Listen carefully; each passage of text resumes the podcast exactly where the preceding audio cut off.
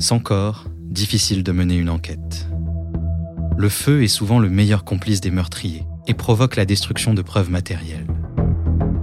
Destruction, oui, mais pas disparition. Aujourd'hui, l'expertise d'anthropologues légistes permet d'analyser des ossements même méconnaissables. Les docteurs John Verano et Doug Osley le démontrent en identifiant les restes calcinés de deux journalistes découverts au Guatemala sept ans après le signalement de leur disparition.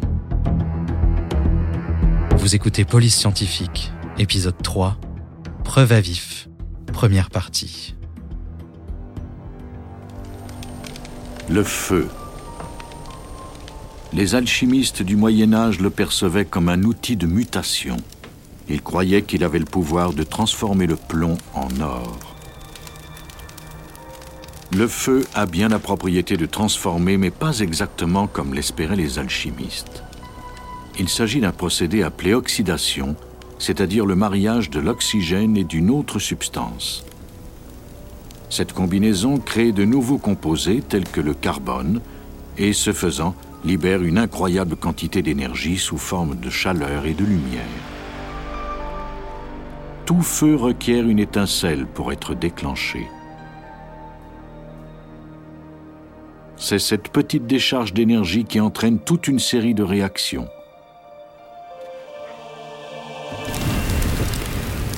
Le feu brûle jusqu'à ce qu'il n'y ait plus rien à consumer.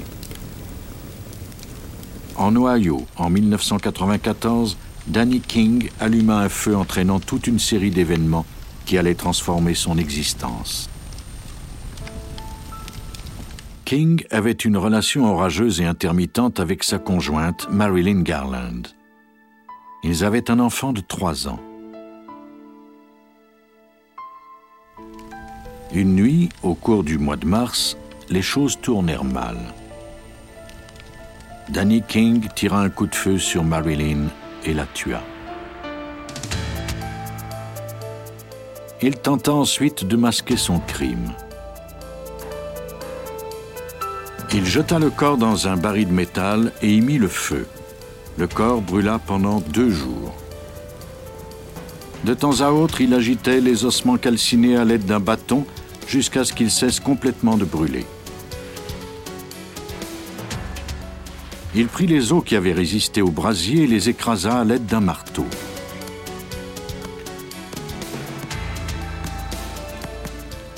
Il recueillit les petits fragments et les jeta dans une rivière.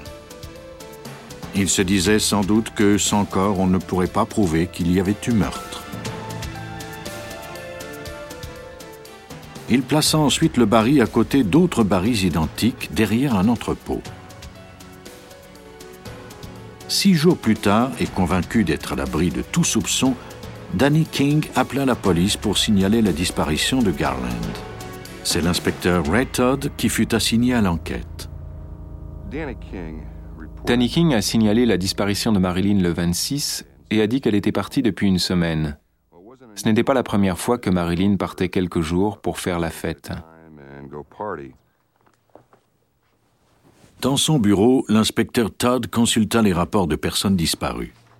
Malgré la réputation de Garland, il ne pouvait prendre cette affaire à la légère.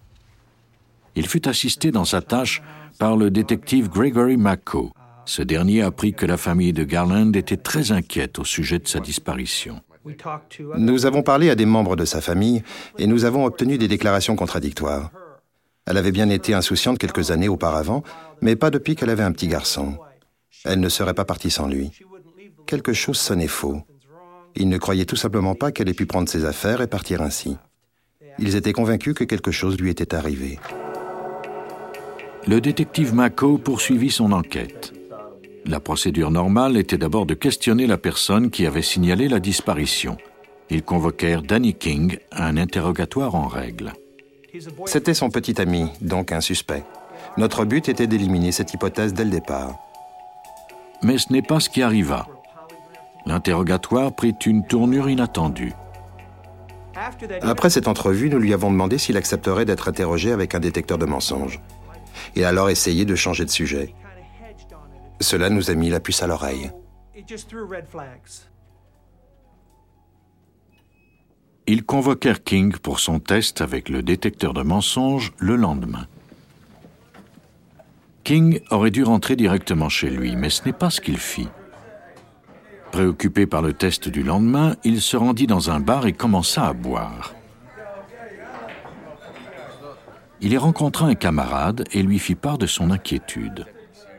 Plus il buvait, plus il parlait. Bientôt, il avoua avoir tué Garland. Lorsque son camarade comprit que King disait la vérité, il alerta immédiatement la police.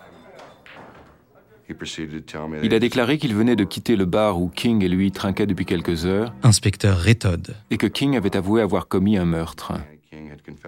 La police disposait maintenant de trois éléments pour poursuivre son enquête. Une femme disparue, une confession à un tiers dans un bar et un suspect nerveux à l'idée de passer le test du détecteur de mensonges.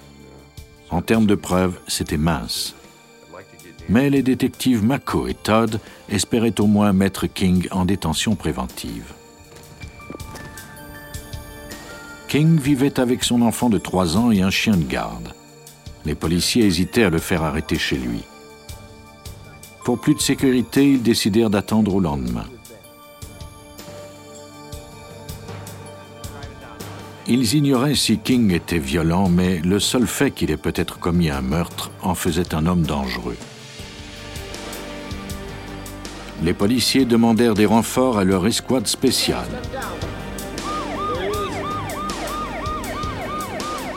Alors que King partait pour son travail, ils dressèrent un barrage routier et procédèrent à son arrestation.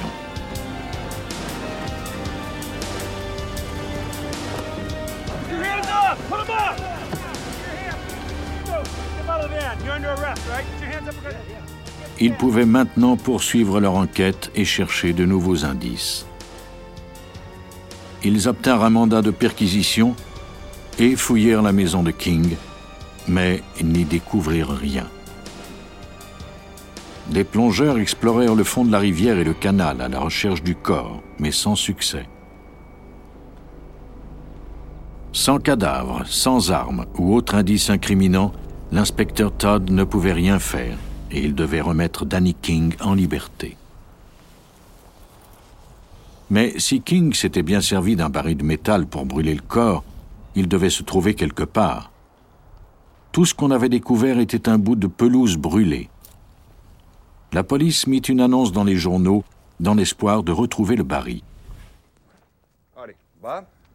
Peu après la publication de l'annonce, la police reçut un appel d'un homme d'affaires local. Un de ses employés avait été intrigué de découvrir un baril additionnel derrière leur entrepôt. L'inspecteur Todd se rendit sur place pour y jeter un coup d'œil. J'ai remarqué qu'il y avait des débris au fond. Je me suis penché et j'ai ramassé quelque chose qui ressemblait à un fragment d'os. Quand j'ai vu ça, j'ai tout de suite su que c'était le baril utilisé pour brûler le corps de Marilyn Garland. Il contacta Douglas Osley de la Smithsonian Institution à Washington. Osley s'est acquis une réputation internationale en matière d'identification d'ossements humains. Dans le cas de Marilyn Garland, Osley raclait littéralement le fond du baril. Les seuls indices dont il disposait étaient 2,9 grammes de fragments d'eau, ce qui représentait environ le poids de trois trombones. Il disposait également de trois petits éclats d'émail de dents. Ces éléments avaient brûlé pendant deux jours et avaient été déformés par le processus. Osley pourrait-il en tirer quelque chose malgré tout? L'anthropologue légiste Douglas Osley fit face à de multiples embûches lors de l'enquête sur le meurtre de Marilyn Garland. La première consistait à déterminer si les ossements découverts dans le baril étaient bien humains. Nous avons été très chanceux, car un des fragments provenait d'un doigt. Il est facile de voir que les animaux ont des os de pattes caractéristiques. Prenez un sabot par exemple, ou pensez à ce dont une patte de chien a l'air. C'est très différent des humains.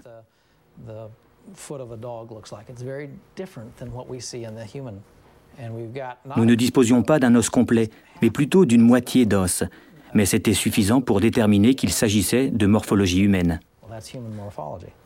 La prochaine tâche de Rosley était plus difficile. Il lui faudrait déterminer si les ossements étaient bien ceux de Marilyn Garland. Lorsqu'on doit analyser des os brûlés, cela prend plus de temps et il faut savoir exactement ce que l'on recherche. Cela rend l'identification plus difficile, plus exigeante, mais nous pourrons tout de même obtenir des informations. Les squelettes d'hommes sont généralement plus robustes que ceux des femmes. La façon dont les os sont brûlés et le résultat de ce processus nous indique le sexe et l'âge de la victime. Deux fragments d'eau provenaient des côtes. Le plus gros mesurait un centimètre de long. L'autre provenait d'un os situé près du sternum, de la quatrième ou de la cinquième côte. Cet os fournit à Osley son premier indice sur l'identité de la victime. Initialement, le bout de l'os est arrondi, mais le temps a pour effet de le creuser. Le bout de la côte de la victime indiquait qu'elle était âgée entre 24 et 40 ans. L'os mesurait 3 mm,4 d'épaisseur par 13 mm de longueur. Même si on calculait que le feu l'avait réduit d'environ 25%, il était particulièrement petit. La taille indiquait que le sujet était soit une femme, soit un petit homme. Pour le déterminer, Osley compara la hauteur et l'épaisseur de l'os à un tableau standardisé. Chez la femme, la cinquième côte a une épaisseur moyenne de 4,65 mm et celle de l'homme fait de 6,78 à 6,80 mm. L'épaisseur est plus importante. On essaie donc, au meilleur de notre connaissance, d'évaluer la cage thoracique et de déterminer si c'est celle d'un homme ou d'une femme. Cet os donnait une réponse très claire. Selon toute logique, il provenait d'une personne délicate, sans doute une femme. Les os avaient donné leurs informations. Il restait maintenant à examiner les fragments de dents. Osley ne disposait que de trois petits éclats d'émail. L'épaisseur de l'émail indiquait qu'il s'agissait de dents adultes. La forme des fragments fournissait des informations sur leur emplacement dans la bouche de la victime. Certaines marques indiquaient un travail de soins dentaires, mais ces informations ne suffisaient pas.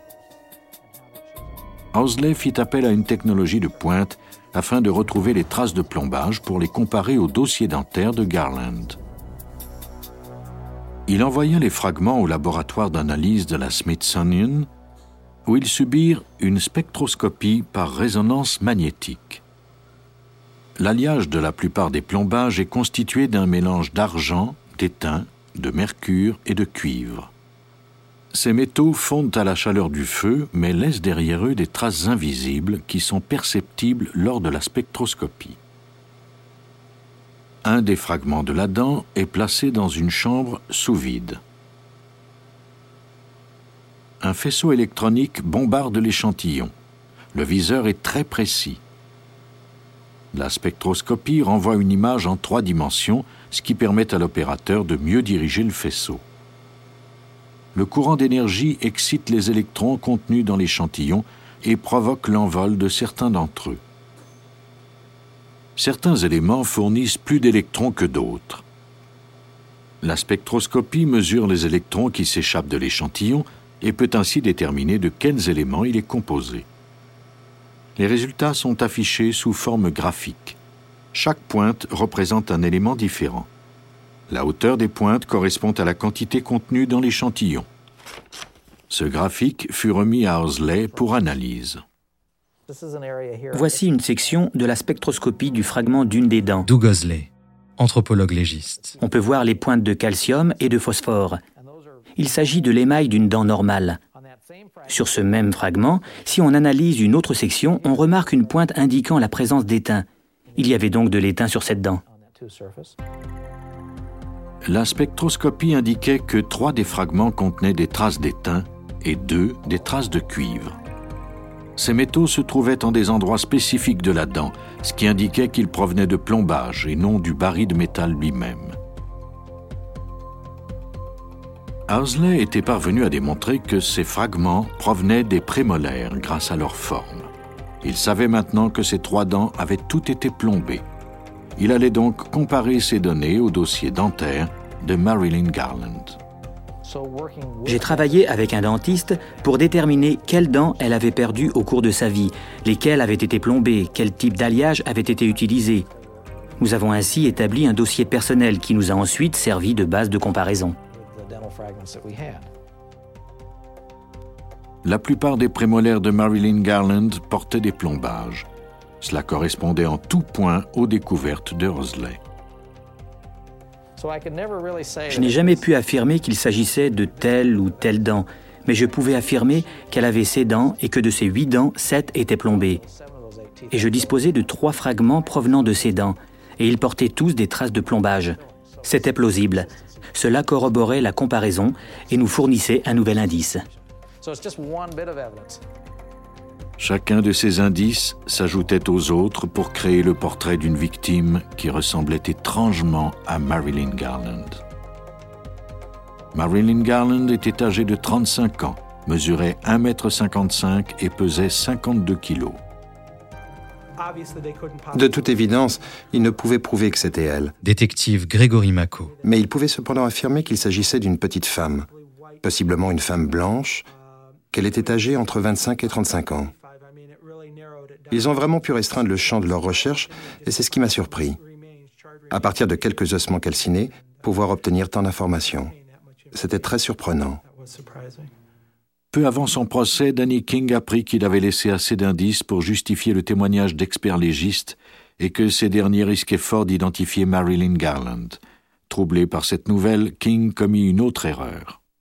Danny King s'est à nouveau confessé, cette fois-ci à son compagnon de cellule, à la prison de Summit County, et son compagnon a fini par nous le dire. Inspecteur Retod. Danny King lui avait même dit où il avait jeté son arme à feu. King avait déclaré avoir caché son revolver dans un collecteur d'eau pluviale derrière un restaurant. Le détective Todd se rendit sur les lieux et trouva tout de suite l'arme les policiers disposaient de tout ce dont ils avaient besoin, les aveux, le baril calciné et l'arme du crime. Quant au fragment d'eau, l'analyse de Douglas Housley fournirait des indices très convaincants. Danny King fut déclaré coupable de meurtre et condamné à une peine d'emprisonnement minimale de 21 ans. Des générations de meurtriers ont utilisé le feu pour éliminer les traces de leurs crimes mais il reste toujours certains indices qui n'attendent qu'à être découverts. Au Tennessee, des enquêteurs ne disposaient que de quelques fragments d'eau brûlés pour déterminer non seulement l'identité d'un homme, mais également les étranges circonstances de sa mort. Le 15 janvier 1981, à Kingsport, au Tennessee, une maison est complètement ravagée par le feu sans que les pompiers ne parviennent à la sauver. Personne n'avait revu le propriétaire, James Grizzle, depuis le sinistre. On ne s'en était pas inquiété car Grizzle passait la plupart de son temps en Virginie. Le détective James Moffitt de la police de Kingsport reçut un appel de la mère de Grizzle en Virginie. Elle n'avait pas eu de nouvelles de son fils depuis plusieurs jours. Moffitt eut le pressentiment qu'il se passait quelque chose d'anormal. Il savait que Grizzle avait engagé un homme qui résidait chez lui. L'homme s'appelait Stephen Leon Williams et il aidait Grizzle à faire des travaux de rénovation. Je connaissais Stephen Leon Williams. J'enquêtais sur cet individu à propos de certains vols. Je savais qu'il vivait avec M. Grizzle à Hawkins County. J'avais parlé à M. Grizzle à propos de Leon environ une semaine avant l'incendie. L'équipe de pompiers n'avait pas cherché de corps. Mais suite au téléphone de la mère de Grizzle, Moffitt commença à penser que l'incendie avait peut-être servi à camoufler un autre événement.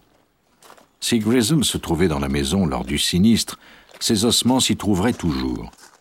Moffitt aurait besoin de l'aide d'experts pour déterminer si la mort de Grizzle était accidentelle ou si c'était un meurtre.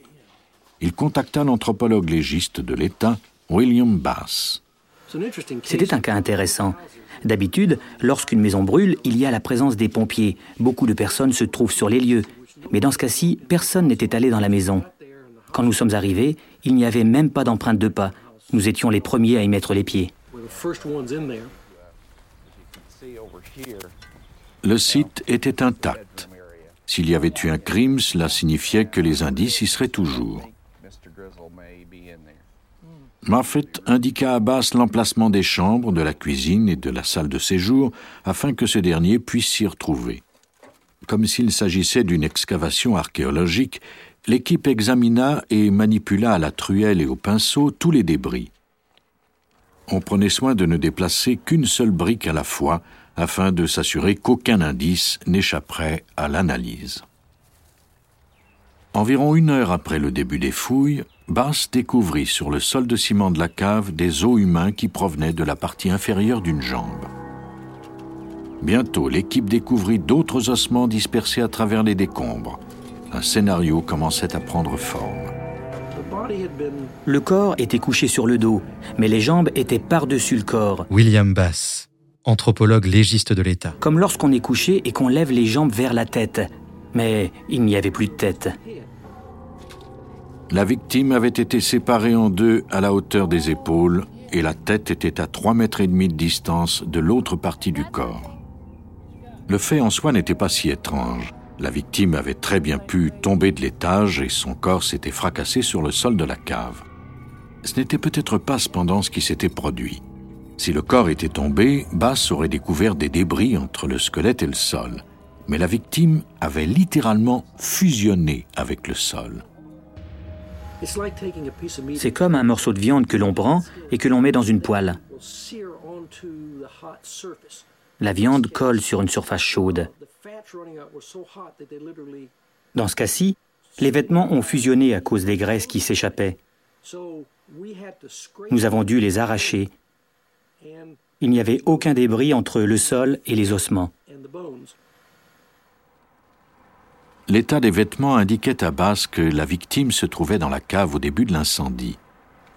Si le corps n'était pas tombé de l'étage supérieur, il n'y avait qu'une seule explication au dispersement des eaux. Une explosion. Les déclarations des voisins confirmèrent l'hypothèse de Bass. Ils avaient entendu une détonation peu avant le début de l'incendie.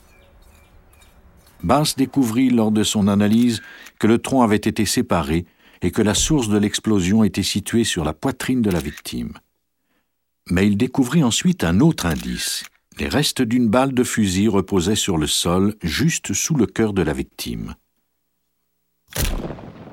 La balle était en forme de champignon, ce qui indiquait qu'elle avait traversé le corps de la victime, puis s'était écrasée au sol. Au premier coup d'œil, cela ressemblait à un homicide.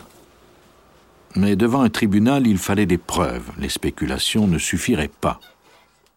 Afin de prouver qu'il y avait eu meurtre, Bass devrait rassembler le plus d'indices possible. Vous venez d'écouter Police Scientifique. Si vous avez aimé ce podcast, vous pouvez vous abonner sur votre plateforme de podcast préférée et suivre Initial Studio sur les réseaux sociaux. Police Scientifique est un podcast coproduit par Initial Studio et New Dominion Pictures, adapté de la série documentaire audiovisuelle New Detectives, produite par New Dominion Pictures. Cet épisode a été écrit par Steven Zorn. Il a été réalisé par Stacy Foyles. Production exécutive du podcast, Initial Studio. Production éditoriale, Sarah Koskiewicz, Mandy Lebourg et Astrid Verdun, assistée de Sidonie Cotier. Montage Camille Legras, avec la voix de Benjamin Septemours.